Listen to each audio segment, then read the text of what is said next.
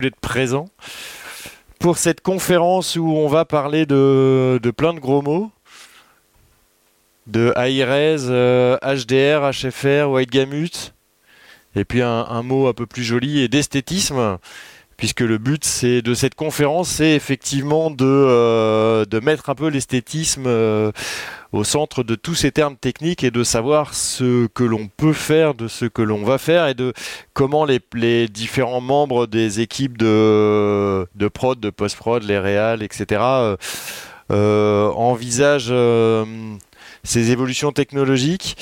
voilà, du coup, on va faire déjà une, une première petite présentation du, panel qui est avec nous euh, très rapide et puis on va rentrer euh, euh, très vite dans le vif du sujet. On va commencer par une présentation technique et puis après on va revenir sur chacune des étapes, sur chacun des points puisqu'il y a des, impacts techniques et esthétiques différentes si on parle de plein de pixels ou plein de petits pois ou plein de, plein de couleurs, plein de lumière. Tu veux fermer la porte? Ouais, c'est une bonne idée.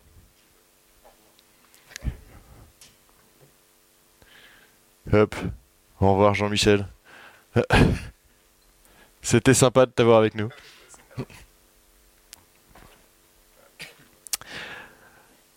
Voilà, venez, n'hésitez pas, vous êtes les bienvenus. Donc, euh, eh ben, euh, commençons par une euh, petite présentation pour, que vous sachiez qui va vous parler de quoi. Qui veut commencer? Eric?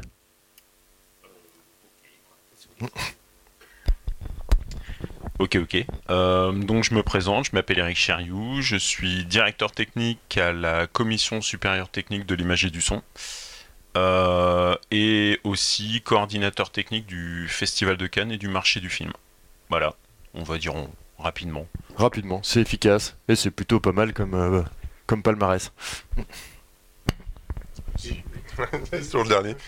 Euh, bonjour, euh, moi je m'appelle Jean-Michel Petit, je suis étalonneur, euh, je fais pas mal de choses en pub, en fiction, en documentaire, je travaille pas mal en HDR aussi, Dolby Vision et d'autres. voilà, et, ça fait maintenant un peu plus de 15 ans que je fais ça, donc mais je connais très très bien aussi le Resolve, puisque je suis aussi formateur certifié chez DaVinci Resolve. voilà. Parfait. Bonjour, moi je suis Alexandre Sadowski. J'ai envie de dire, je suis tout comme Jean-Michel, parce que à peu près le même temps d'années de pratique. pas la même couleur de cheveux. Ouais, quasiment. on se prépare. Euh, mais parce que moi je suis né vieux en fait, c'est pour ça. Et euh, donc pareil, bah, j'étalonne depuis un peu plus d'une quinzaine d'années, euh, principalement sur Resolve. Et moi aussi, je m'intéresse au HDR depuis très longtemps. Et je prends la tête à tous les producteurs depuis des années, donc je suis content de voir que la sauce commence à prendre. Ouais. Exactement, c'est vrai que du coup les choses sont en train de bouger, donc il faut justement euh, savoir ce que, ce que ça va donner. Donc eh ben, on va rentrer dans le vif du sujet. Déjà on va commencer par euh, planter le décor et parler un petit peu de technique avant de, avant de détailler chacune des étapes. Euh, et donc vous nous avez préparé deux documents, lequel voulez-vous le, le, plus, le plus rigolo avec des petits trucs qui tournent un peu c'est ça, moi j'attaque avec, avec, la rigolade. Après on laissera parler les professionnels. J'ai rien dit. non, mais j'ai bien compris le message. Hop, allez. Bon, moi j'ai regardé beaucoup de présentations TED et je me suis dit que c'était bien de commencer par une, euh, une citation. Alors j'ai cherché plein de trucs sur internet et donc ça m'a fait marrer. La caméléon n'a la couleur du caméléon que lorsqu'il est posé sur un caméléon. C'est super intéressant, mais ça fait surtout penser à un truc qu'on entend souvent post-prod, c'est merde in, merde out. Donc ça veut dire que si on veut faire des belles images en HDR, il faut déjà avant tout avoir de bonnes sources. Voilà, c'était juste une petite parenthèse. Euh, en fait, juste euh, avant de, rentrer sur la, partie technique du, HDR et du HD, euh, on va pas se voiler la face. Pourquoi on parle du HD et d'HDR aujourd'hui? C'est pour vendre des télés. Hein. Donc euh, pourquoi toutes les normes ont changé? Pourquoi, les, pourquoi on a tout ça? Nous, on est très contents parce qu'on est tous des geeks, on aime la technique. Mais avant tout, c'est juste une question de renouvellement de parc. Et euh, en termes de renouvellement de parc, on se souvient qu'il y a quelques années, euh, d'un échec retentissant qui avait été les télés 3D. Euh, qui avait été très, douloureux pour les industriels, puisque finalement, il n'y a que quelques gros groupes industriels qui fabriquent les dalles en Asie. Et donc, euh, sont des usines qui ont la taille de ville. Et quand elles lancent la fabrication, ben, on, est sur des process à plusieurs milliards de, dollars. Donc, c'est un, échec considérable. Et donc, du coup, au moment de passer à la 4K, ils se sont dit, bon, on sait faire, on connaît la techno, on sait faire, mais comment on peut rendre ça sexy? Donc, du coup, ils se sont dit, bah, on va jouer sur plein de leviers, pas juste de la 3D, mais on va mettre plein de choses dans la boîte. Et donc, ils ont fait ce qu'on a appelé les six piliers de la 4K UHD. C'est super sexy. Euh, vas-y, vas-y. Donc on a, donc il y a six piliers. Euh, il n'y a rien de nouveau. Hein. La résolution, l'espace colorimétrique, la profondeur des couleurs, la cadence des images, les formats audio et le HDR. Bon, en fait, la dynamique, mais on va rentrer un peu plus en détail après. Donc si on regarde ce qu'on a actuellement, on est en HD, euh, donc rien de nouveau, Rec 709, on est en 8 bits. Alors quand je dis on est en 8 bits, c'est que même si on tourne parfois même avec des caméras qui montent jusqu'à 16 bits, qu'on se produit très souvent en 10 bits, la diffusion HD est en 8 bits. Donc les superbes images HD qu'on fait, eh ben, elles sont diffusées en 8 bits, donc c'est pas terrible. Et puis les cadences 25, 30, donc rien de nouveau, le son stéréo 5.1, rien de nouveau, et la dynamique actuellement qu'on estime à 100 nits pour le SDR. Donc le REC 709, SDR is the new 709. Et si on regarde ce qui s'est passé avec le passage à l'UHD, on a tout augmenté. La résolution, on change d'espace colorimétrique pour tout rentrer dans la boîte. On change euh, la profondeur des couleurs, puisque maintenant la diffusion UHD va être en 10 bits. Et ça, les étalonneurs et les chefs sont contents, parce qu'on va enfin avoir des images un peu plus décentes. Pour moi, c'est une des plus grosses avancées. On va augmenter les cadences. Alors ça, c'est une question aussi qui est très importante, puisqu'on voit par exemple le, passage euh, de France 2 à la TNT, ça va être en 50p. Donc ça va poser beaucoup de questions au tournage, à la fabrication, tout ça. On va parler de, de ces on questions va parler esthétiques. Du, HFR. Exactement. Donc euh, et les formats audio, on passe vite, mais bon, c'est le son orienté objet, donc on n'est plus sur des canaux discrets, mais sur un mixage dans l'espace. Donc ça, c'est pour une autre conférence. Et la dynamique qui passe à 1000 nits. Donc juste pour dire que sur tous les curseurs, tout est monté. on a vraiment tout poussé. Donc euh, c'est vraiment l'argument commercial. Et juste faire un petit parallèle avec la projection qu'on peut avoir sur la 8K. Bon, pour l'instant, il n'y a que le Japon qui diffuse en 8K et les Chinois qui envisagent d'être la nation 8K euh, euh, l'année prochaine, de tout diffuser en 8K. Donc, tout est éco-friendly, on est d'accord. Mais si on regarde le, passage à la 8K, on est dans le même espace colorimétrique, on sera en, en 10 bits voire 12 bits, euh, mais ça c'est plus pour Dolby Vision, mais c'est histoire d'être future-proof comme ils disent. Euh, peut-être une, augmentation de la cadence, mais après euh, le reste ne change pas vraiment. Donc vraiment, le repassage à la 4K, il est important dans le sens où il bouge tous les curseurs. Pour moi, j'ai l'impression que c'est un peu le changement le plus important du passage du noir et blanc à la couleur. C'est tout. Et ah, pour passage à la 8K en Europe, ça va être compliqué hein, parce que au niveau de la consommation électrique des télés, euh, L'Europe a statué, donc euh, les télé 8K pour l'instant elles consomment trop, donc elles ne passeront pas les portes de l'Europe. Donc il va falloir que les fabricants trouvent une technique pour réduire cette consommation. Euh, et même sur certaines télés 4K HDR, la consommation est parfois très très limite. Hein. Elles sont pas marquées A, les télés 4 elles sont marquées plutôt D. Plutôt FG même. certaines. Et elles sont très très limites. Donc il y a aussi une, partie technologique. Après, l'avantage pour euh, nous, enfin nous on est plus étalonneurs et plus dans la partie post-production, mais même pour les gens qui regardent la télé, c'est que la télé va gagner en qualité. Et même si, euh, pour faire le rapport avec la 3D, euh, c'était une, une, catastrophe, mais par contre, ils ont été obligés d'augmenter les hertz et la cadence des télés pour, avoir, pour pouvoir diffuser en fait deux canaux en même temps pour la stéréoscopie. Et ça, ça a amélioré la qualité des télévisions aussi. voilà, par rapport. Et donc on arrive, mais c'est vrai que nous on suit une technologie, on suit des fabricants finalement. Hein qui, inventent des choses et nous après on se colle dessus et on essaie de faire des programmes. Pour l'instant en France il n'y a pas grand chose. Hein. En 4K, UHD et en HDR ça arrive mais euh, c'est des programmes plutôt Netflix, euh, Amazon Prime euh, et des programmes vous allez regarder. Plutôt pour les plateformes. Oui. Et France Télé à la fin de l'année. Oui. alors du coup là, on, en parlera tout à l'heure. On va reparler de l'arrivée de France Télé effectivement. Et donc, juste pour passer vite sur le REC 2020, euh, on retrouve le fameux diagramme CIE, là, en fer à cheval que tout le monde connaît. On voit le petit triangle qui est le euh, REC 709.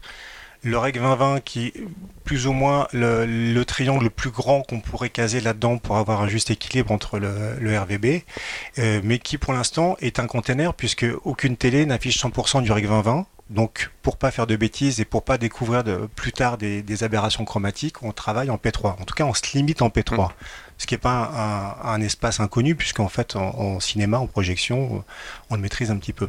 En fait, on se limite dans le P3 et on, mais on a la capsule Rec 2020. Exactement, contrairement au Rec, Rec 709 où on peut tout faire dedans. Quoi. Et on va parler des écrans, mais en fait, le, maintenant, les derniers écrans peuvent montrer 90% du Rec 2020, mais les plus gros écrans d'étalonnage qu'il y avait chez Sony, euh, ou même euh, le Prominence chez les O, on était à 87%, 88% du Rec 2020. Mm. Donc euh, voilà, c'est un peu particulier. Pour l'instant, il n'y a personne qui fait 100%. Voilà, sauf la technologie laser en diffusion cinéma, mais Oui, il y a que d'autres problèmes avec le laser. avec encore. d'autres problèmes. Avec On pourra discuter du laser, mais c'est voilà, je suis avec il est d'accord.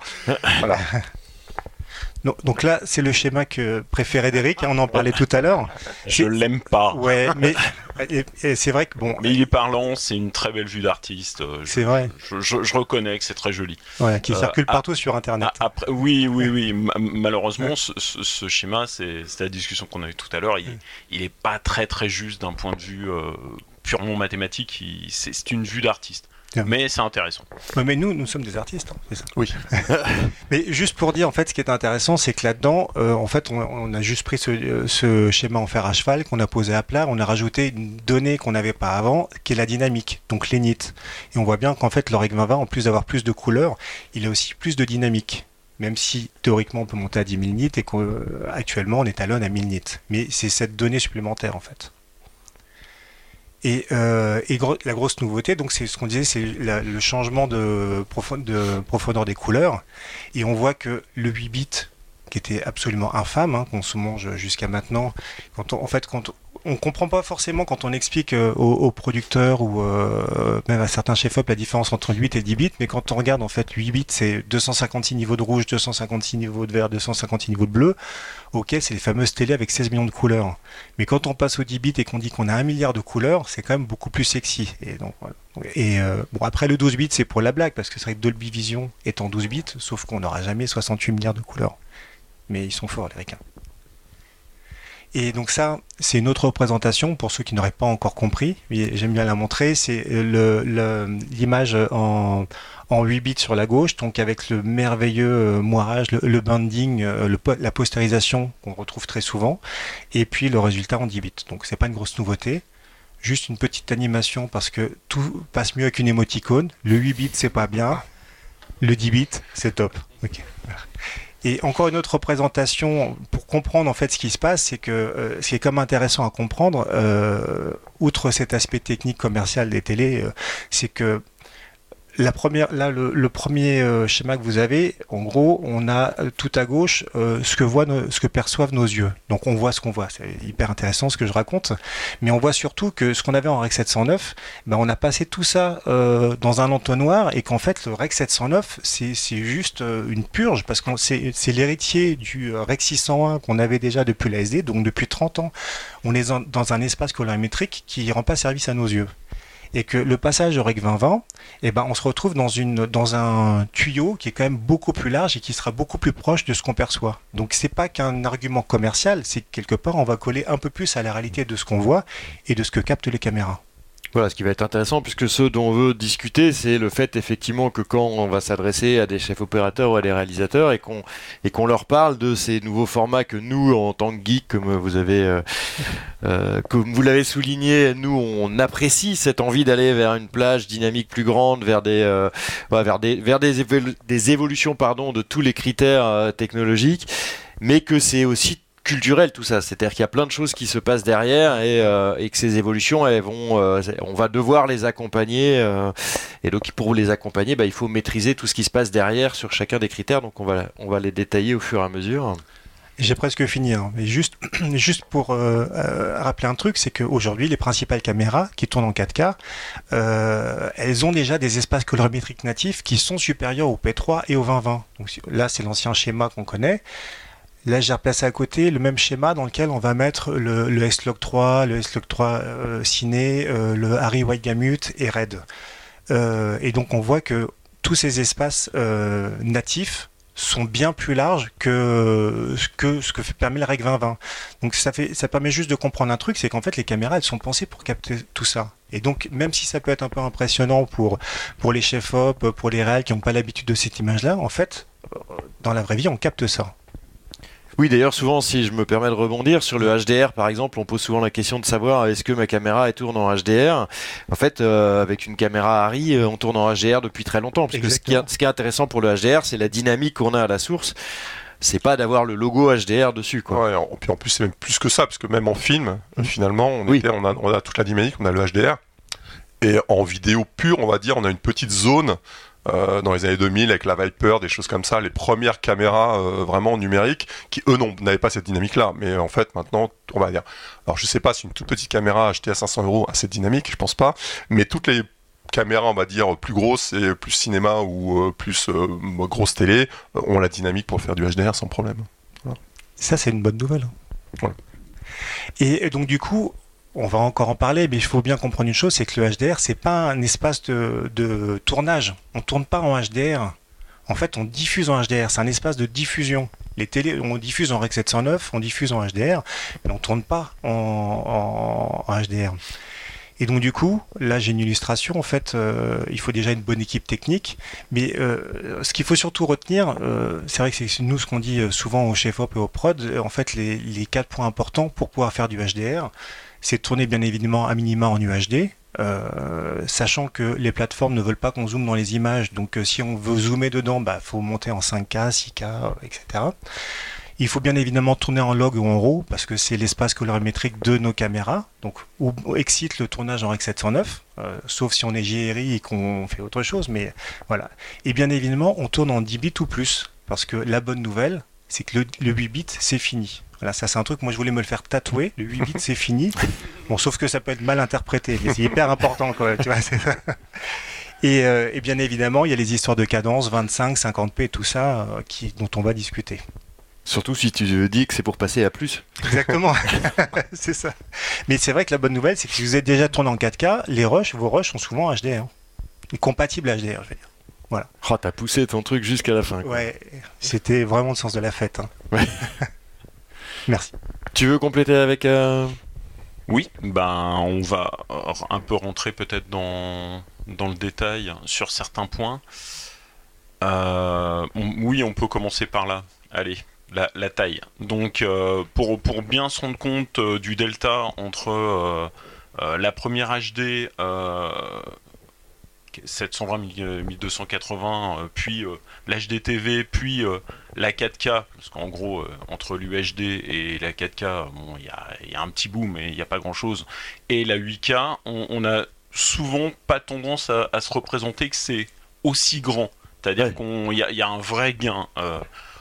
en fait, on s'aperçoit qu'en 4K, c'est intéressant, mais qu'il faut quand même être relativement près de l'écran dès que tu t'éloignes, tu perds un petit peu euh, par le, principe de, fusion pixels, tu perds un peu le détail. Donc en gros, la 4K c'est bien, mais euh, ne soyez pas trop trop loin de votre écran, parce que sinon euh, vous en perdez un peu l'intérêt.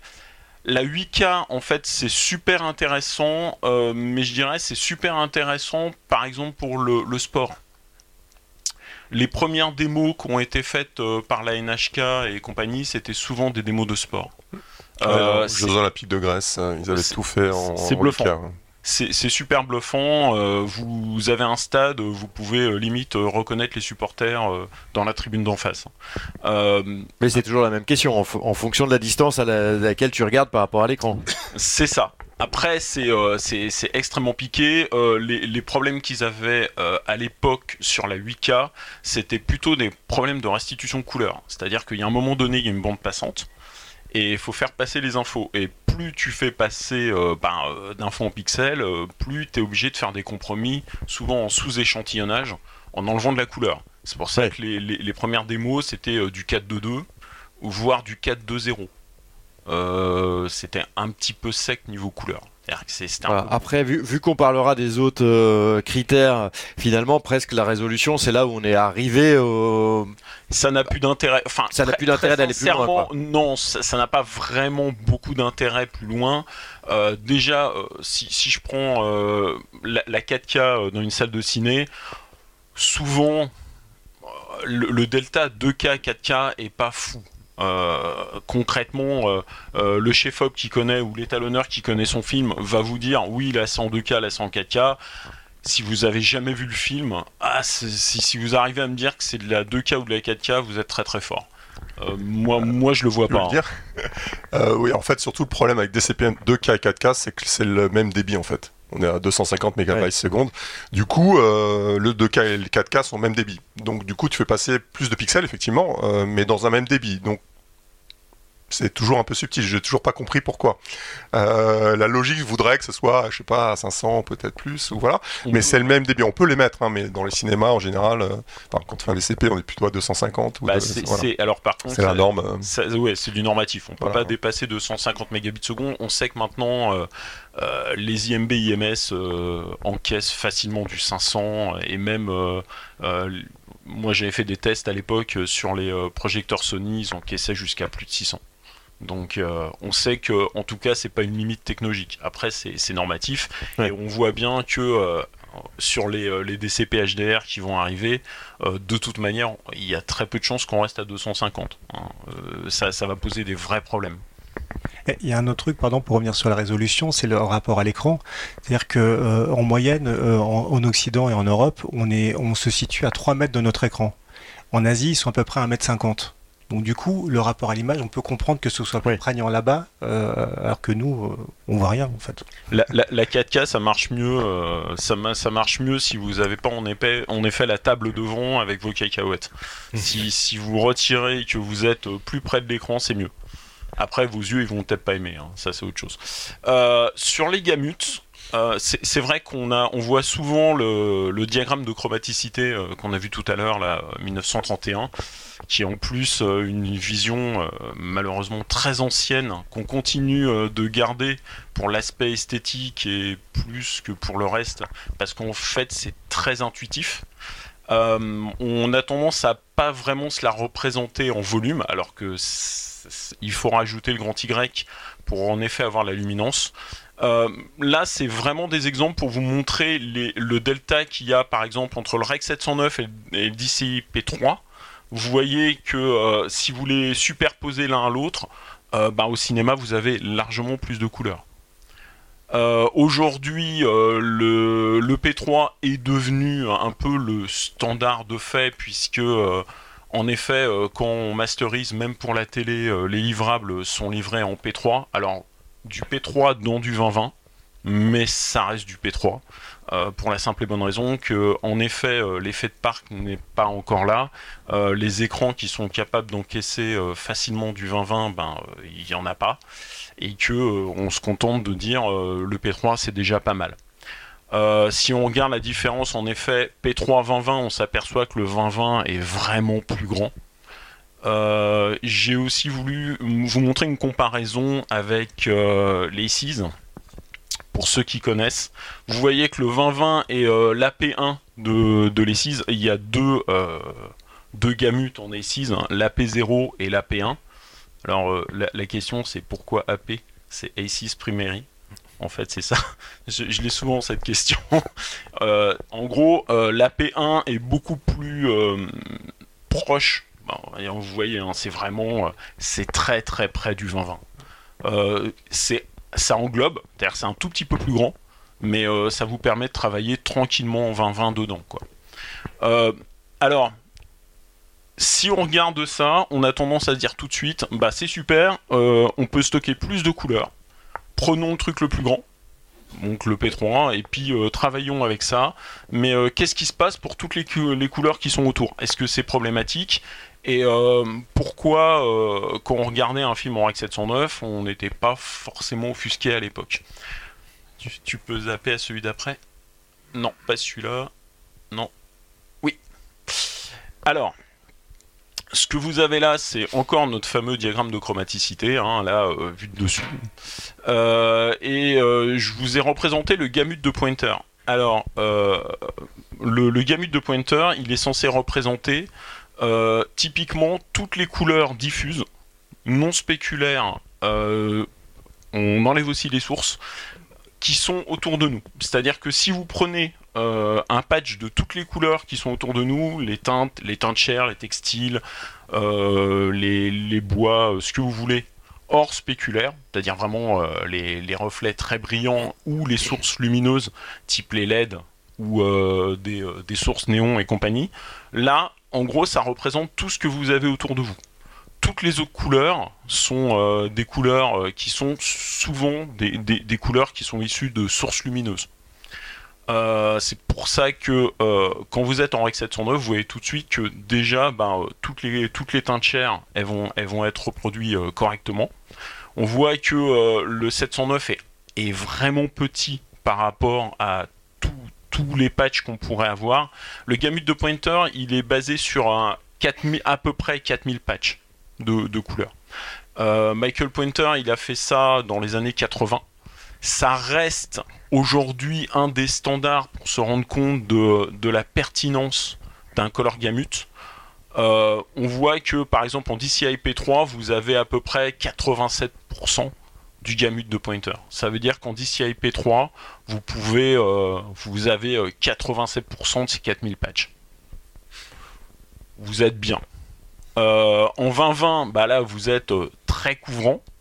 Euh, pourquoi ça n'a pas vraiment d'intérêt de faire plus que le 20-20 euh, C'est les ellipses de McAdams qui sont là-bas et qui vous l'expliquent.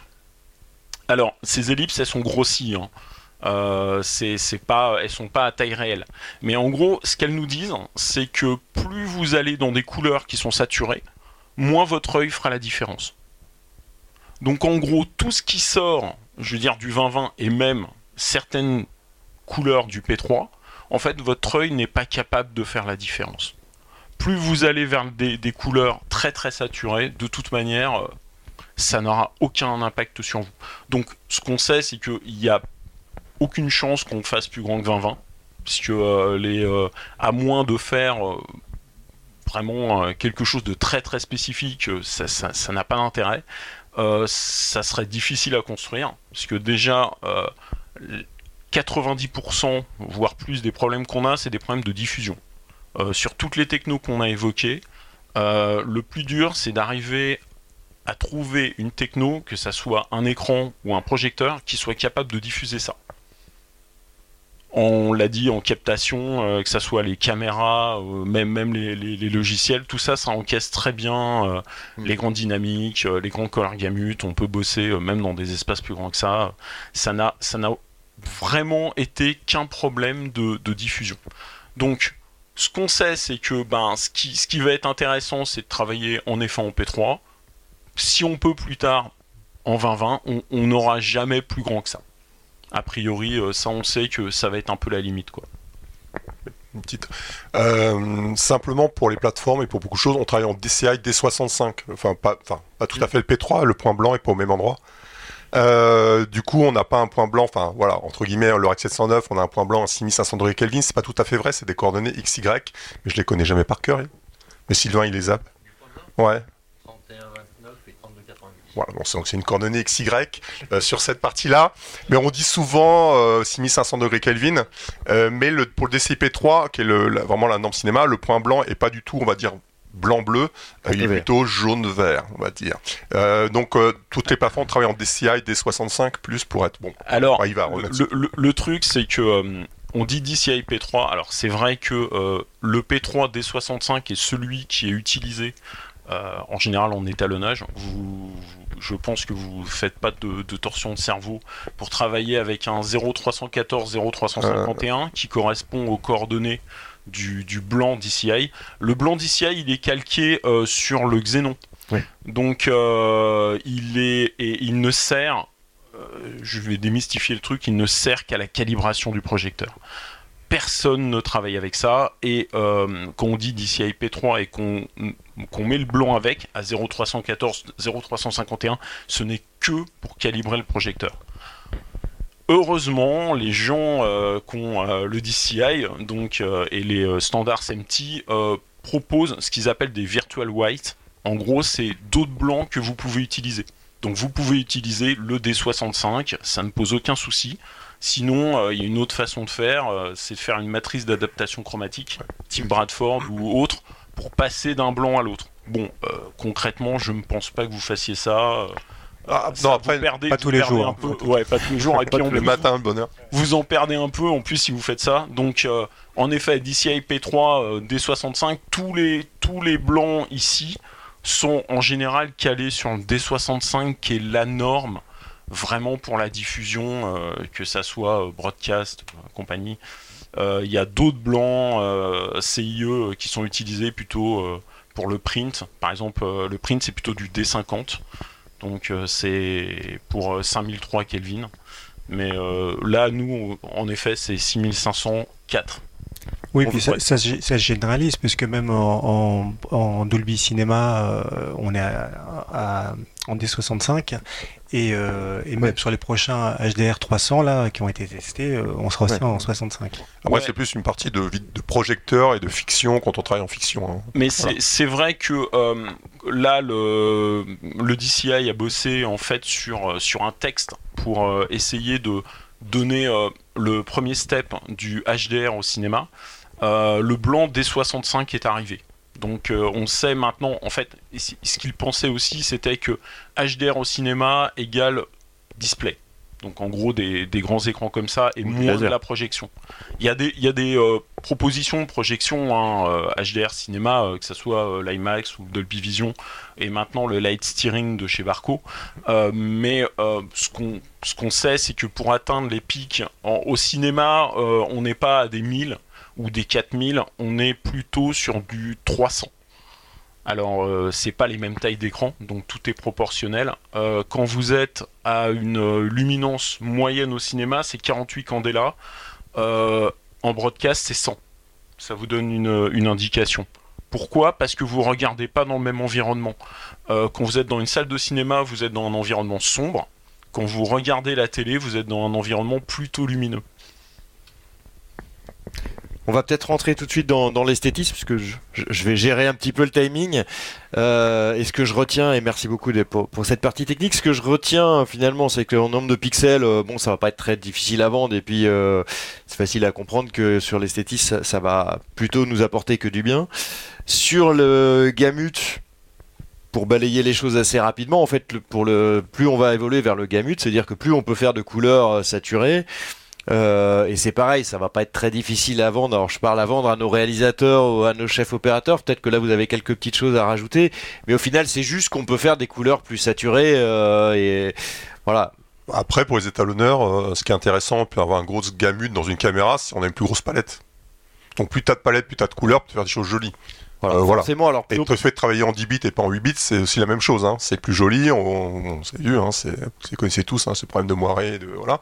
Donc d'un seul coup, l'image devient plus belle, et euh, voilà. Est-ce qu'elle est plus réelle, c'est encore autre chose mais elle est plus belle et vous n'avez pas de problème technique. Voilà. Alors forcément les chefs op et les réals vont nous dire ouais là du coup je vais arriver sur des couleurs euh, dans, dans, dans, les jaunes ou les verts qui, qui, qui sont étonnantes et que j'ai pas l'habitude de voir et peut-être qu'ils vont vous demander alors au moins au début de les atténuer mais je pense que ça va pas être très compliqué euh, à, Après, il y a vraiment deux mondes. Je dis ça parce que les autres steps vont être plus compliqués. Il y a deux mondes qui, qui, qui existent, et euh, Alexandre en parlera aussi.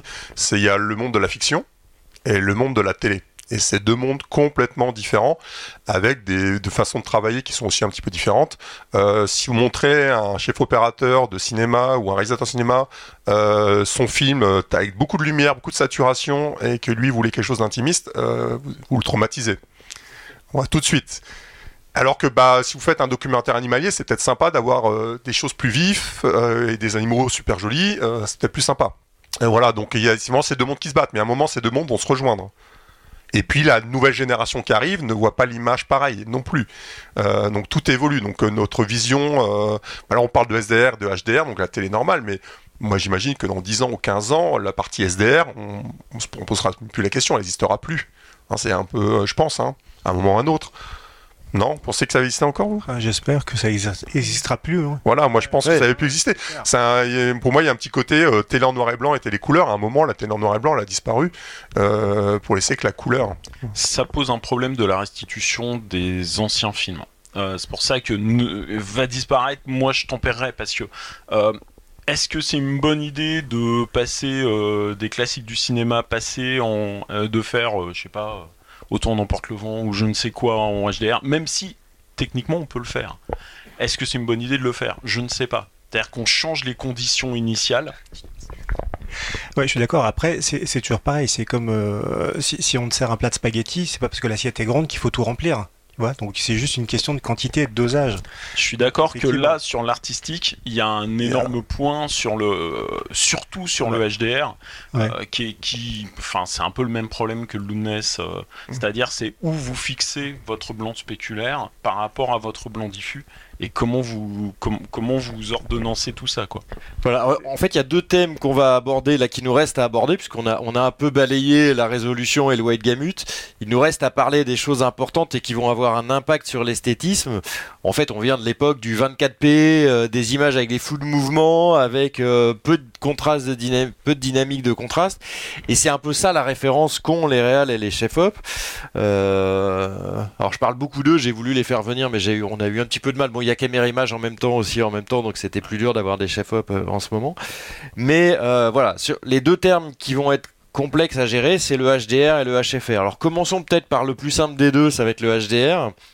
Le HDR, on va resituer ce que c'est. Hein. Le HDR, c'est d'avoir une plage de dynamique plus grande, donc d'avoir des noirs plus profonds, des blancs plus lumineux, et de pouvoir sculpter notre image. Nous, enfin, en tant qu'étalonneur, on attend ça euh, depuis très longtemps.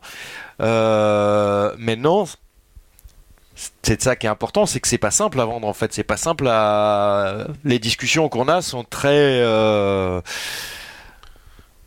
complexes. En fait, en fait c'est surprenant parce qu'effectivement, on est imprégné de cette imagerie du cinéma, de la télévision d'un côté et du cinéma en termes de dynamique et de, de richesse de couleurs. Donc tout d'un coup, on a une palette qui s'élargit et ça, c'est surprenant. Et c'est pas pour autant qu'on va pousser les curseurs au maximum. Le, problème, c'est que c'est un peu comme les bons et les mauvais chasseurs. On a le bon et le mauvais HDR. C'est-à-dire qu'on on se promène dans un magasin, on voit des télé HDR, c'est hyper sharp, c'est hyper saturé, on a les yeux qui saignent, donc c'est sûr que c'est pas hyper vendeur.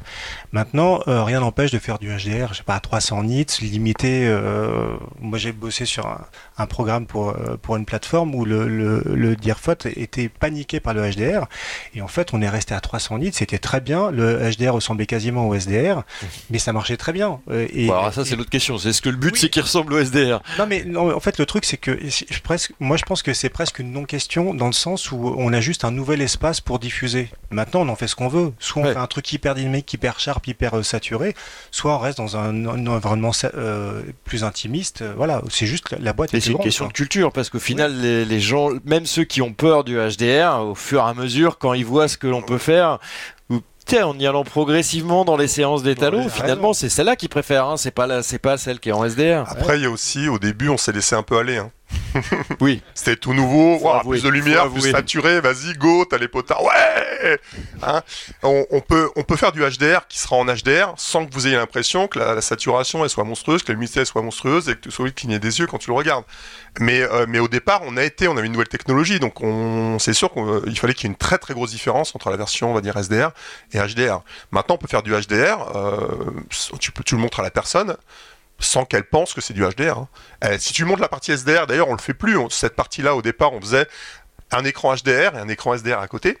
Euh, pour voir, on pouvait faire le et on le fait plus. Donc on travaille soit en HDR de base, soit en SDR, mais on monte l'un et l'autre, mais séparément, pas en même temps, parce que sinon c'est une catastrophe. Euh, voilà.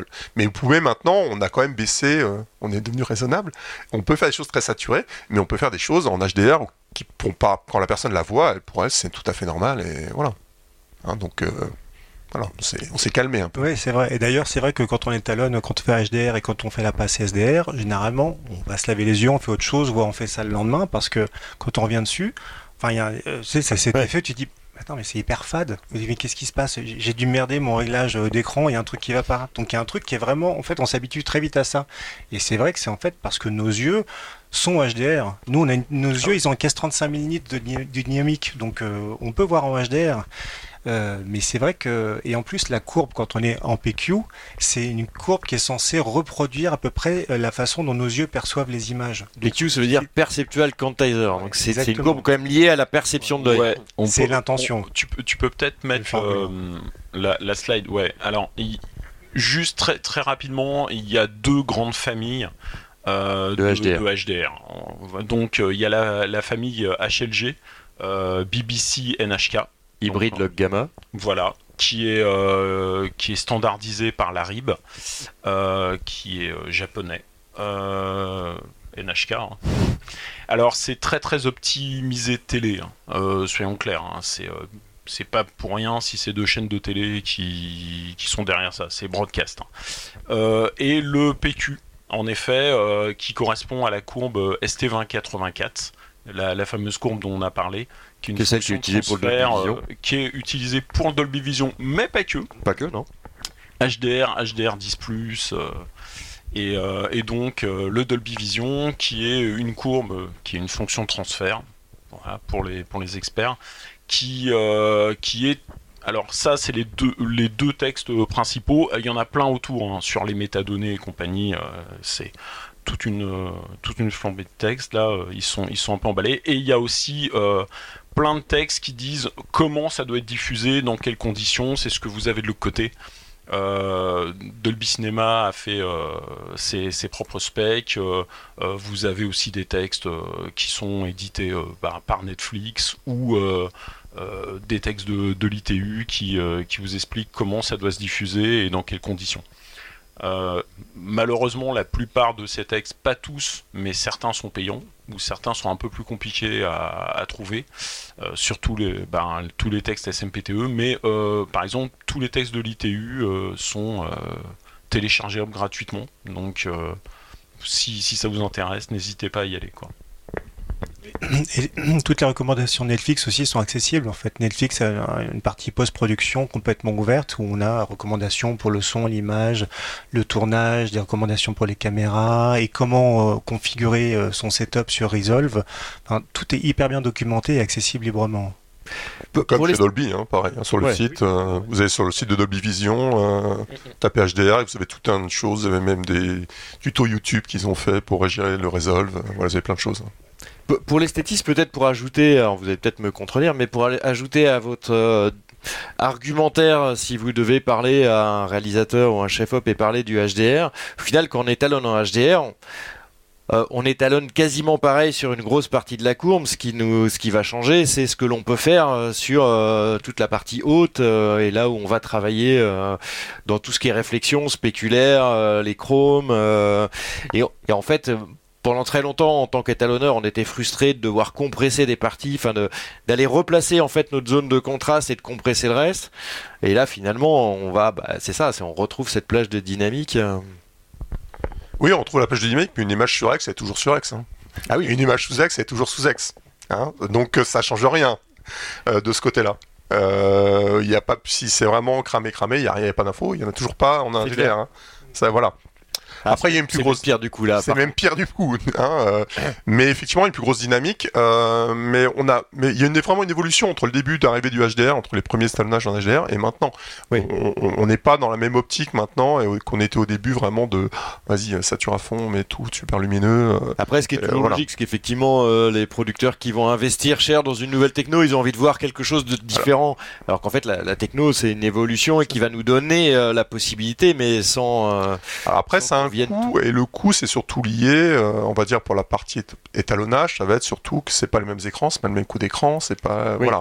Sinon, en soi, euh, c'est faire un étalonnage en HDR, c'est pas plus compliqué qu'un étalonnage euh, normal, on va dire. hein. bah, au début, Simplement, faut il y a le color trouver les- management un peu à trouver et tout ça, mais, mais, mais c'est pas plus compliqué. Hein. Si vous faites, euh, si vous êtes sur Resolve, vous faites du CST, euh, Color Space Transform, des choses, enfin, vous réglez votre écran, vous créez, et c'est pareil, hein, ça change rien. Voilà. Hein. Après, ça peut être plus compliqué de travailler en Essise, il y a d'autres petites subtilités. Mais on va dire en classique, euh, ça marche très très bien et c'est un étalonnage normal. Voilà. Simplement, effectivement, quand tu montes tes hautes lumières, ça monte plus haut et tu perds pas d'infos. C'est ça qui est aussi assez intéressant. Et dans les basses lumières, tu peux vraiment mettre des noirs très noirs, mais en ayant encore des informations dans les noirs. Et pas, euh, ah, j'ai descendu nord, oh là, je vois plus rien, c'est le casse de Dagravador, là, il n'y a plus d'infos, il y a trucs. Et dans les hautes lumières, oh là, qu'est-ce qui se passe? Euh. Alors, au niveau de l'esthétisme, on peut quand même déjà souligner, puis ça va introduire le thème dans lequel on va rentrer tout de suite, on peut quand même souligner que si on cumule haute résolution ou très haute résolution et HDR, on monte un cran au niveau du réalisme de l'image sur lesquelles on va travailler. Et il y a un cran encore très supplémentaire euh, qui nous permettra d'aller dans l'ultra réaliste, c'est le HFR. Alors HFR, ça veut dire High Frame Rate. Et là, c'est beaucoup plus compliqué. On va en parler au niveau de l'esthétisme. Euh, je ne sais pas si dans la salle vous avez fait l'expérience de regarder du HFR. Peut-être que vous avez vu au moins le Hobbit ou, euh, J'ai perdu le nom. Ah, Gemini Man, Avatar. Avatar, euh, voilà. Lin, Euh, je l'avais là, le petit bonhomme, mais j'avais pas le nom. Voilà, le Avatar qui avait d'ailleurs une petite particularité puisque en diffusion il y avait un mélange d'images en 24 et d'images en 48. Oui, c'est pas vraiment du HFR, c'est plutôt du DFR, Dynamic Framerate. Euh, C'est-à-dire que vous avez certaines scènes qui sont tournées à 24, d'autres à 48. Et vous passez de l'une à l'autre. Voilà, alors clairement, du coup, bah, on, va, on va échanger là-dessus. Le HFR, c'est- presque le plus compliqué parce que c'est vrai que l'impact au niveau de l'esthétisme de l'image euh, va être fort. Et là, même euh, nous, finalement, on avait des débats. euh, on n'a pas le même point de vue sur ce que ça donne. Est-ce qu'il faut y aller, pas y aller bah, Est-ce que vous pouvez d'ailleurs me donner votre. Enfin, me dire ce que vous pensez du, euh, HFR, ce que ça donne euh, techniquement et euh, peut-être avait un point intéressant d'ailleurs sur, euh, sur le gap qu'il fallait donner. Alors, le, le truc, c'est que le HDR est intéressant pour une chose par rapport au HFR, c'est que le gain euh, ressource gain est, est- très avantageux. C'est-à-dire que avec pas beaucoup plus de ressources, on l'a dit, les caméras l'encaissent déjà. à partir du moment où vous avez le device pour le, pour le diffuser, en fait, euh, la quantité d'infos en plus, euh, tout, ça, ça passe relativement bien. Le problème du HFR, c'est que ça demande beaucoup de ressources. Donc, euh, si vous tournez à haute vitesse, bah, faut plus de lumière, euh, il faut des plus gros débits, vous allez enregistrer plus d'images, vous allez post-produire plus d'images, il, faut, il vous faut plus de stockage, et à la fin, quand vous allez diffuser, bah, vous allez prendre plus de bandes passantes, et même si vous faites euh, des DCP, bah, ils vont être plus lourds, donc à diffuser, ça va être plus coûteux. Donc en gros, il y a un vrai problème de ressources. Surtout si on reste sur, du, sur, sur un master en en, en codec, en codec Oui. intra, on va dire, c'est-à-dire où chaque ça. image doit vraiment être Alors- codée, où là, effectivement. euh, En cinéma, il n'y a pas de concept de GOP, donc euh, c'est que de l'intra, donc euh, c'est chaque frame est, est vraiment séparé. Donc forcément, si vous êtes à 48, c'est un impact. Si vous êtes à 60, c'en est un autre. Si vous êtes à 96 ou 120, là, vous êtes carrément dans autre chose. ce qui pourrait être intéressant d'ailleurs, c'est de ramener le HFR, mais en ramenant du GOP dans l'idée, Alors, si on voulait économiser. Alors pour le moment, euh, les, les standards cinéma, c'est euh, c'est une suite d'images en JPEG 2000. Euh, je pense pas que ça va changer parce que c'est vraiment avantageux, que ça soit en qualité et euh, même en, en compression, c'est vraiment le JPEG 2000 est vraiment très très efficace. Une des choses vraiment importantes à dire sur le HFR, c'est que euh, souvent on, attribue euh, une, mauvaise presse au HFR bah, à propos du Hobbit où euh, le rendu était pas très heureux et en fait ça lui a donné vraiment mauvaise réputation. C'est vrai que du HFR à 48 images secondes, c'est pas très intéressant. On sait que ça devient beaucoup plus intéressant à 96 images secondes ou 120 images secondes. Si vous l'utilisez à des très hautes cadences, on peut arriver à des résultats plus intéressants visuellement que à, à 48. Euh, je, pense que c'est un des problèmes qui, qui, lui a fait vraiment du, du tort. Alors le, gros impact du HFR, c'est qu'effectivement il y a un nombre d'images par seconde euh, très élevé, mais que si vous arrêtez sur une image, bah, elle va devenir ultra nette en fait. Et donc votre image va devenir ultra réaliste. C'est ce côté-là qui va être très compliqué, puisque là on change vraiment de paradigme. En termes d'esthétisme de l'image, on change tout. C'est le problème qu'il y avait sur l'Hobbit, ou le problème ou le non-problème, mais ceux d'entre vous qui l'ont vu dans une salle, bien sûr, toutes les salles, vous pouvez pas le mettre en HFR, hein. il faut une salle et une projection particulière, mais c'est vrai que les premières minutes, euh, moi c'est mon expérience, les premières minutes je me suis assis, ça a démarré, Euh, je suis vraiment un fan de Tolkien, j'ai vu les livres et tout ça, donc je suis très, voilà, très bon public, et mais les premières minutes je suis resté, euh, c'était trop net, trop réaliste, euh, j'arrivais pas très bien à situer. Alors, au bout de 5-10 minutes, c'est passé très bien et après, ça a continué. Mais les toutes premières minutes euh, du premier épisode, quand ils arrivent dans la maison euh, de Bilbo, enfin, c'était- très souvent. Je sais pas trop, en fait, si je regardais un film de cinéma, si, c'était devant la télé avec une télé super sharp, c'était très surprenant, quoi. Donc, mon. Et, après, c'est aussi un problème traditionnel, on va dire. Dans les films, ils sont. voilà, ça change de ce qu'on voit. Et notre cerveau est pas toujours bien habitué euh, à avoir ces changements-là et à apprécier ces changements-là obligatoirement. Voilà. Maintenant, après, j'ai pas vu d'autres films en HFR. Euh, J'aimerais être intéressant, mais enfin moi, en termes de données, euh, comment tu gères un film à 120 images secondes, en 4K, 120 images secondes, il faut quoi comme serveur Quelle caméra est capable de le gérer à 120 images secondes Qu'est-ce qu'il faut mettre comme lumière Là, en termes de tournage et tout.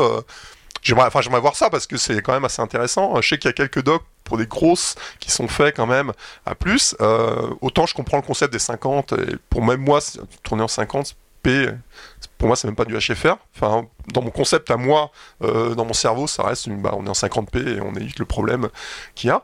Euh, tourner en progressif si on a des mouvements pour moi, c'est même pas du HFR en fait. Tu vois, dans mon. Voilà. Ah, je- tu mais c'en est. 50, c'est comme, c'est comme le Hobbit en fait. Voilà, Ça c'est ça. la même cadence, ça va, c'est même cadence, mais euh, mais donc, mais ça va habituer, je pense, le regard aussi des gens, euh, et on va voir en fait quand ces choses qui vont arriver.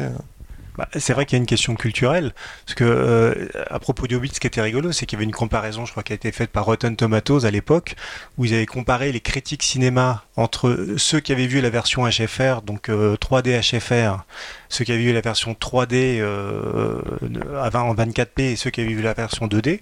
En 2D, les critiques dithyrambiques, en 3D, euh, plutôt euh, pas mal, et en HFR, catastrophique. Donc en fait, tout le monde avait le sentiment de regarder à travers une fenêtre, de voir une mauvaise pièce de théâtre avec on voyait le décor, le maquillage. Donc euh, et c'est une esthétique en plus, tu as raison, à laquelle on n'est pas habitué. Euh, et euh, c'est vrai que on voit ces questions se posent là avec le passage à la TNT en 50p.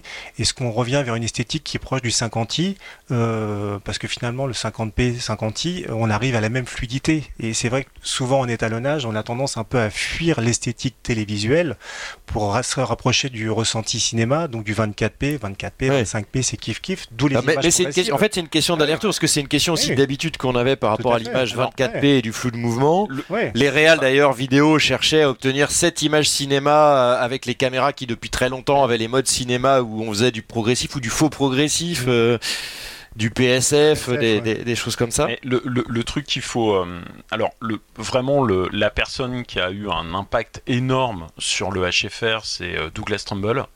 Euh, pour ceux qui le connaissent pas, euh, c'était le superviseur euh, effet, entre autres, de Rencontre du troisième type, euh, 2001 l'Odyssée de l'espace, plus récemment Tree of Life. Donc, lui, c'était un peu son dada. Les hautes vitesses, c'était le spécialiste et il avait fait un procédé au, au début qui était un procédé euh, 70 mm qui s'appelait Showscan qui était à 60 images secondes qui était bon c'était un vrai barnum hein, c'était compliqué à faire mais euh, ça a été euh, toute sa vie euh, son, truc quoi et à la fin quand, parce que malheureusement il est décédé il n'y a pas très longtemps, il a porté ça en numérique. Et c'est vrai que de lui, de, ses constatations, il est ressorti que l'impact de l'environnement lumineux autour de vous joue beaucoup dans la perception du HFR. Euh, une des choses qui a été dit sur le Hobbit, c'est que euh, en fait il y avait un aspect vidéo. Vous avez sans doute entendu ça. Euh, si vous êtes à des hautes vitesses sur une télé chez vous, vous n'allez pas ressentir la même chose que si vous êtes à une haute vitesse dans une salle de cinéma. L'impact de, de, de- votre environnement est primordial là-dessus. C'est pour ça que euh, euh, si vous jouez à un jeu vidéo ou que vous regardez euh, même une démo HFR à haute vitesse chez vous, vous n'allez pas avoir la même sensation, vous n'allez pas être gêné de la même façon. Donc ça, c'est quand même un truc qui est très très pénible avec Alors- le HFR au, au cinéma. Quoi. Ouais, et après, tu, tu viens aussi sur le côté culturel, parce qu'effectivement, on en parlait, euh, ou tu, tu en parlais dès le début, euh, les, les jeunes qui sont habitués à travailler à des jeux vidéo euh, en high FPS, euh, comme on dit, euh, du coup, vont peut-être être plus habitués et aller vers ce type d'image.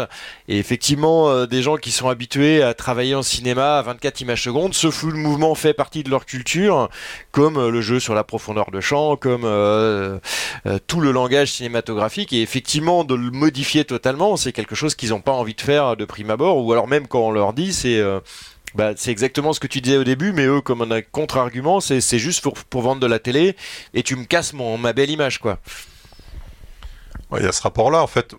Moi, je travaille pas mal en fiction, euh, sur des longs, mais sur des courts. euh, Il n'y a pas un film tourné en numérique où on rajoute pas du grain, quoi.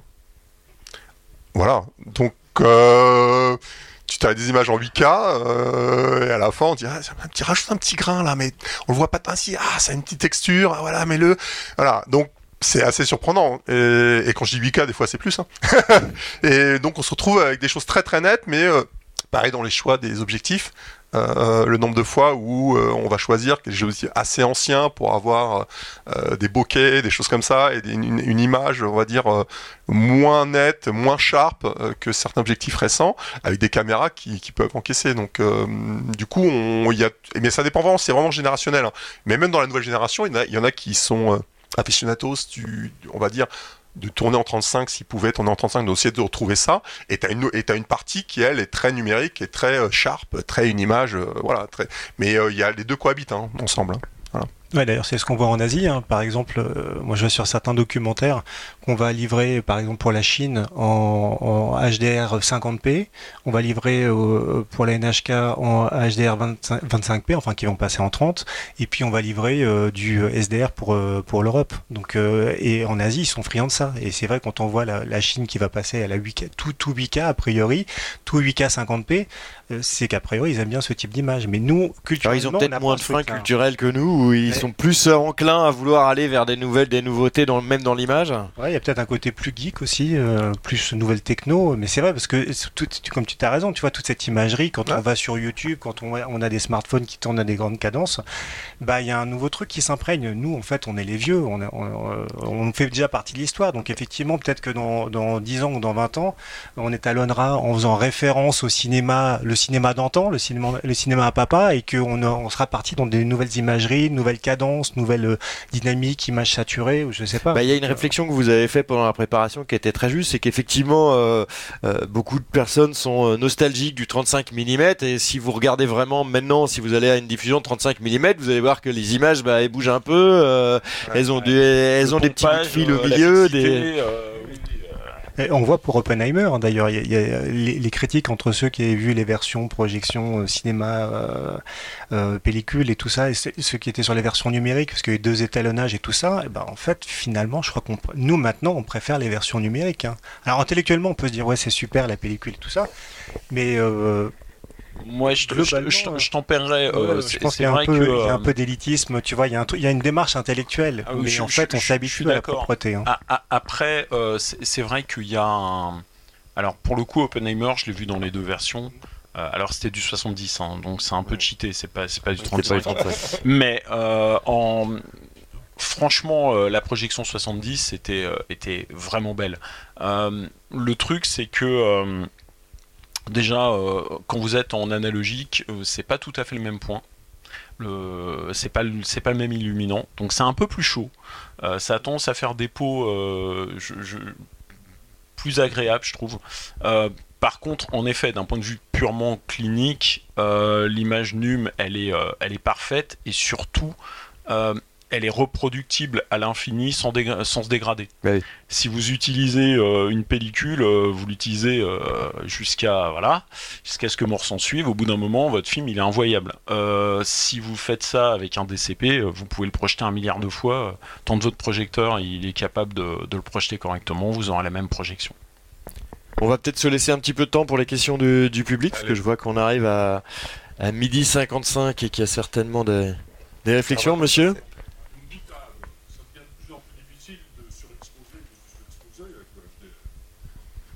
Euh, non. Non, non, D'autant plus, euh, on peut encore, euh, enfin, dans la limite du raisonnable, on va dire. Là, c'est mon côté étalonneur qui parle. mais non, non, du, coup, l'image va être beaucoup plus lumineuse, avec un plus gros taux de contraste, mais sans, sans perdre d'information. Donc c'est ça qui est vraiment intéressant dans le HDR. Mais si c'est légèrement surex, euh, on peut garder cette image légèrement surex, il n'y a pas de problème. Moi, je connais des, des chefs-op qui surexposent très très bien leurs images. Hein. Exprès.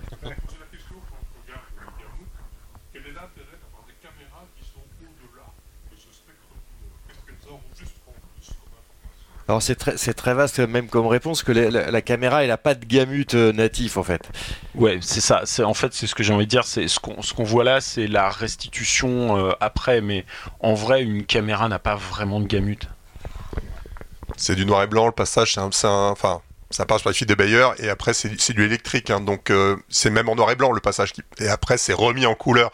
Enfin c'est plus complexe que ça, mais ce que je veux dire c'est que la, caméra, elle, euh, elle a son capteur qui va prendre toutes les images et c'est la façon dont elle est reconstituée pour nous pour qu'on puisse la voir.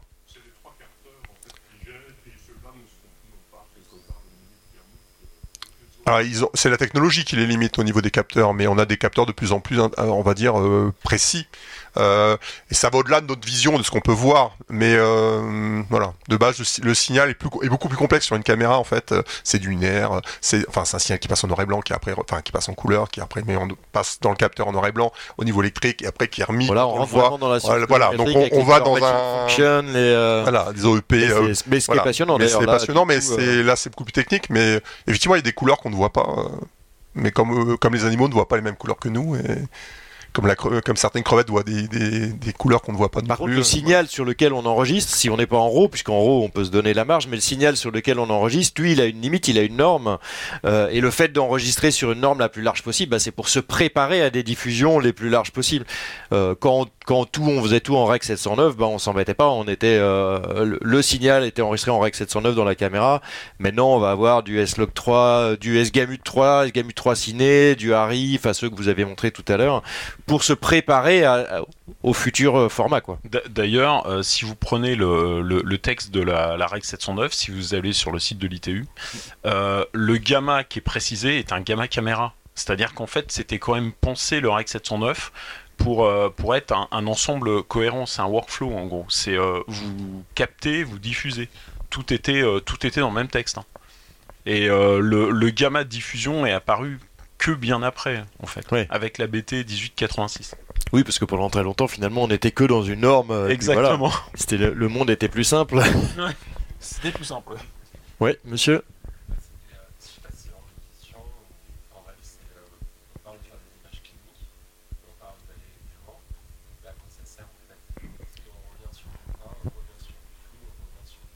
Le, le, langage, le, cinéma est un langage, et en plus c'est un langage autoréférencé. Donc euh, il y a un moment donné, il va, je pense, se modifier petit à petit.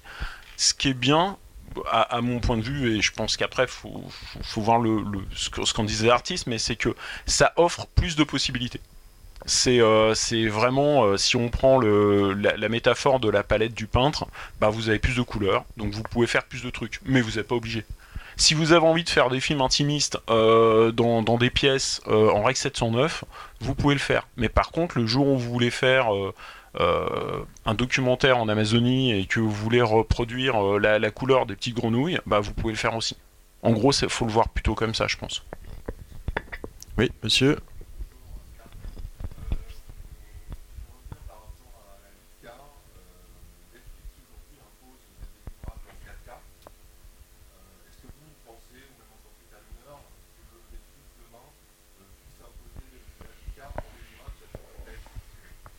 Euh, a priori, je, oui, s'ils en ont besoin, ils le feront, mais ils imposent. Enfin, ils imposent, ils demandent. Soit je les vois, comme ça c'est plus simple, si jamais ils regardent. Euh, donc ils demandent avec politesse euh, plein de choses en fait. Donc on, on, toutes les rushs utiles sont en DPX, en UXR, en 16 bits, enfin il y a plein de choses. Ils, ils partent du, du, du, du, principe qui est la différence de l'INA. Si vous avez travaillé des images d'archives de l'INA, j'ai rien contre l'INA, mais euh, des années 80-90, euh, vous avez tout en 720 sur 576, c'est même pas ça, c'est en 704 sur... Voilà hyper dégradé.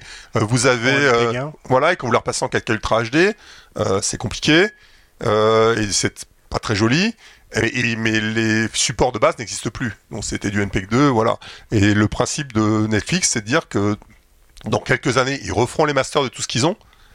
Peut-être en 8K, peut-être autre chose avec une nouvelle technologie. Et pour cela, ils ont besoin de le maximum de choses non compressées et qui vont pouvoir retravailler dessus quand ils auront besoin de le faire.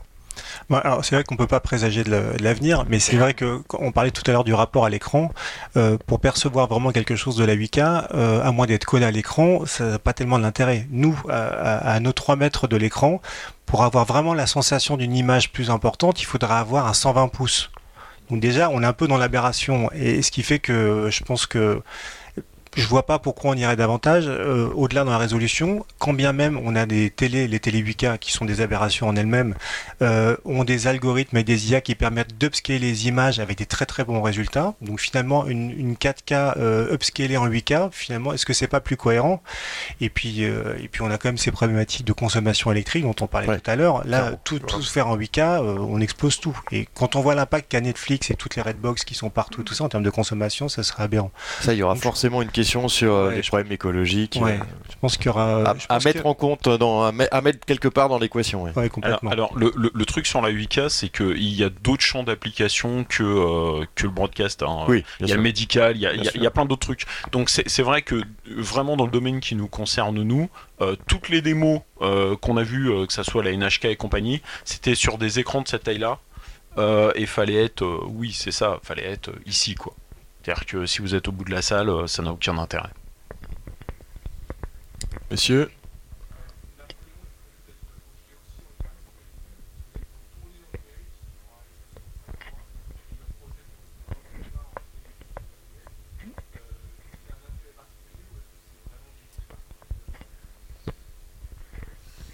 Je te laisse répondre.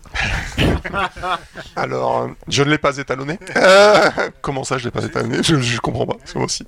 Non, euh, non, c'est pas que marketing. euh, quand tu connais le prix euh, du 70 mm, euh, il se trouve que j'ai travaillé chez Aaron Gulliver, qui n'existe plus, mais qui était les seuls en France à développer du 70 mm.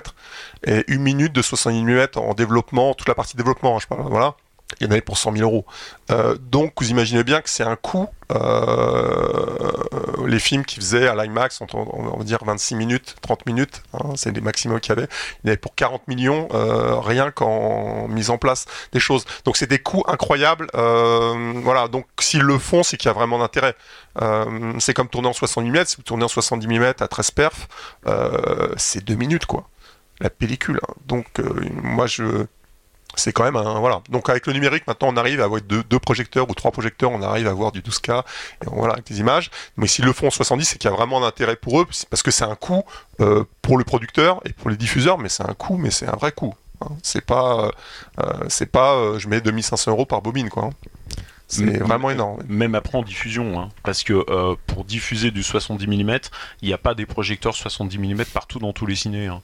Ça veut dire que là, par exemple, pour Oppenheimer, euh, ils ont, enfin, Universal avait demandé à, euh, euh, ils ont construit une cabine temporaire au milieu du Rex. hein. Je sais pas si vous voyez le truc. hein. Donc euh, c'est un boulot de titan. Donc oui, je pense que c'est mûrement réfléchi, on va dire, en général.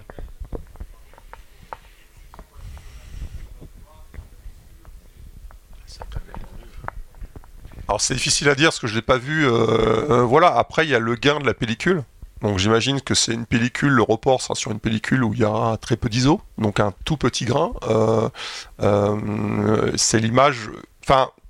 Franchement, le 68 mm, c'est assez surprenant parce que 35, on voit tous ce que c'est. Mais quand tu regardes un, positif en 70, c'est une photo en fait.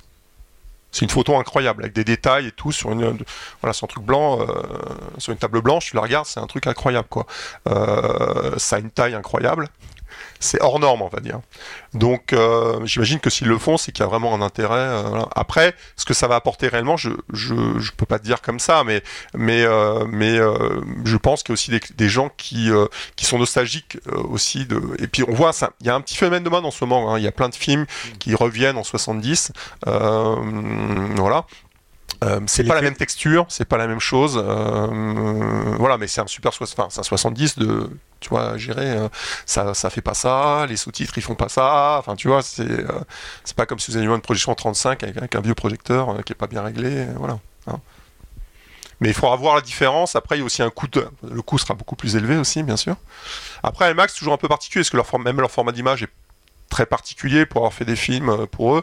Euh, c'est voilà, tu règles un format particulier, si tu leur donnes le master, eux le remasterisent, le remettent dans leur. Donc il y a toute un- une chaîne assez particulière. Quoi.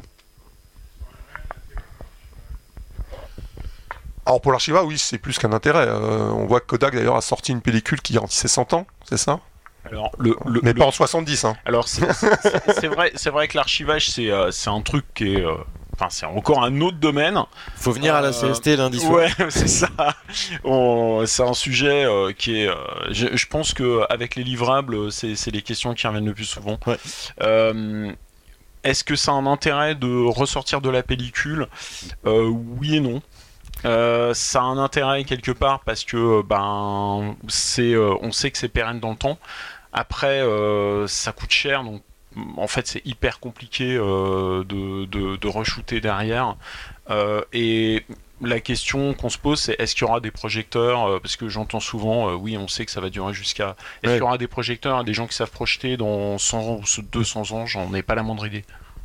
Alors j'en profite quand même pour citer effectivement, alors je sais pas si c'est le moment de parler de lundi soir de la, de la- de la réunion post-prod euh, où on va parler de ça, mais euh, pour retour sur pellicule, parce qu'on parle de... y a- sur les films, normalement il y a toujours une obligation de retour sur pellicule, Pas en France. pas en France. Aux États-unis, il y a une obligation, mais pas en France. Plus Plus maintenant. Alors en tout cas, il y a un procédé de retour sur pellicule qui existe, qui, été, qui est vendu, qui est, qui est proposé en France, mais qui est un retour sur pellicule numérique, ce qui est encore une autre idée. Et l'idée, c'est de se servir de la durabilité de la pellicule, mais d'y stocker des données numériques. Bon, c'est encore un autre débat, mais ça peut être intéressant à étudier. La, société, pour la nommer, ça, s'appelle, euh, enfin, le, produit s'appelle Archiflix. Et il stocke, du, il stocke des données numériques.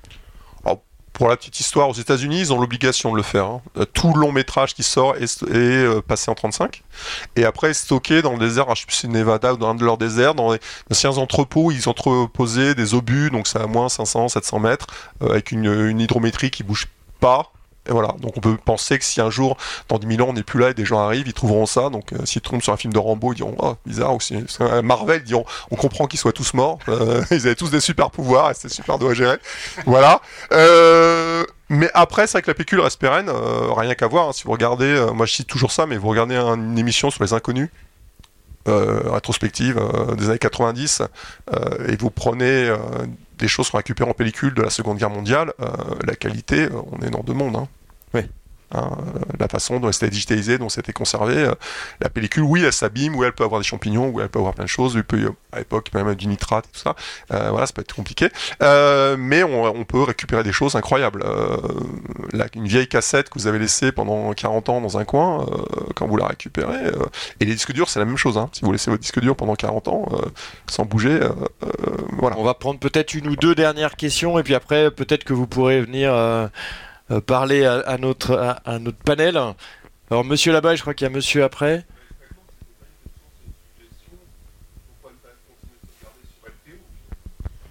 Ah bah ça fait partie. Ah bah, de c'est ça, ça, c'est- hein. tout à fait, hein, c'est ce qui se passe, hein, c'est ce qui se passe. hein. Ah, ah, Alors, y a- et d'autres procédés encore. Il y a, il y a quelques soucis avec le LTO. Alors, le LTO, c'est super. Euh, mais quand je dis souci, il y a- il y a- c'est pas exemple de défaut. hein.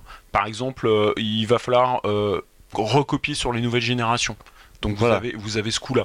Euh, il faut quand même une infra. C'est-à-dire que euh, le LTO, c'est pas un truc qui est posé, il vous faut un robot. Enfin, donc euh, c'est sûr qu'en coût euh, teraoctet, euh, voilà, c'est voilà, c'est voilà. Oui, sauf que c'est ça, sauf que super tout- intéressant. Mais mais tous les deux ou trois ans, tu dois changer de Voilà, nouveau faut changer, tu désarchives pas trois ans, chaque génération pour ne pas perdre. En gros, vous. Ouais. Voilà. Donc. Ah, euh, Après, moi, le gros problème de LTO, c'est pas le, c'est pas la technologie, c'est le logiciel.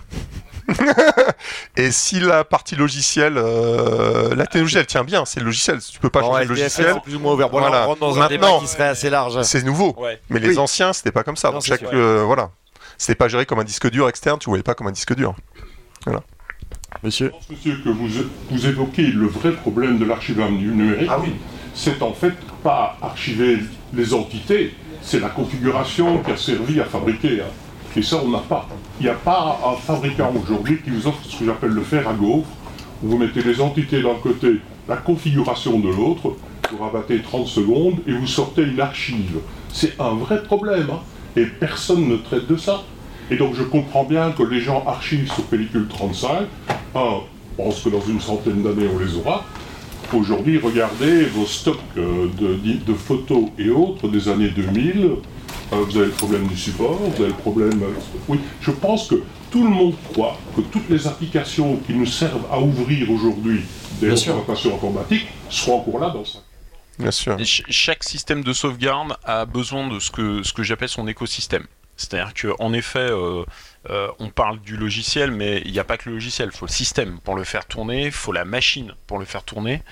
Euh, donc forcément, si vous voulez pouvoir relire votre, euh, sauvegarde, il faut que tout soit compatible.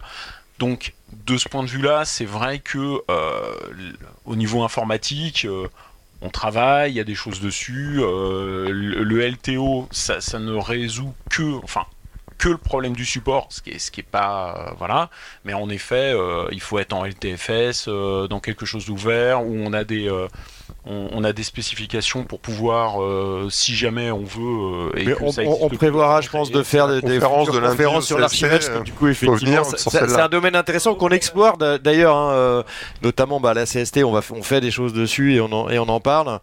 Donc ça fait partie, de- c'est des sujets qui sont très très chauds euh, euh, en ce moment. Euh, en tout cas, merci beaucoup euh, à notre panel. Merci à vous d'être venus si nombreux et je pense que vous pouvez vous, si vous, enfin, si on vous va rester là. Si vous avez des questions, vous pouvez venir avec nous. On doit arrêter. Voilà. un moment, la caméra se coupe. Mais on peut répondre aux questions. voilà. Je sais pas si on doit libérer la salle ou pas, mais Merci beaucoup. merci.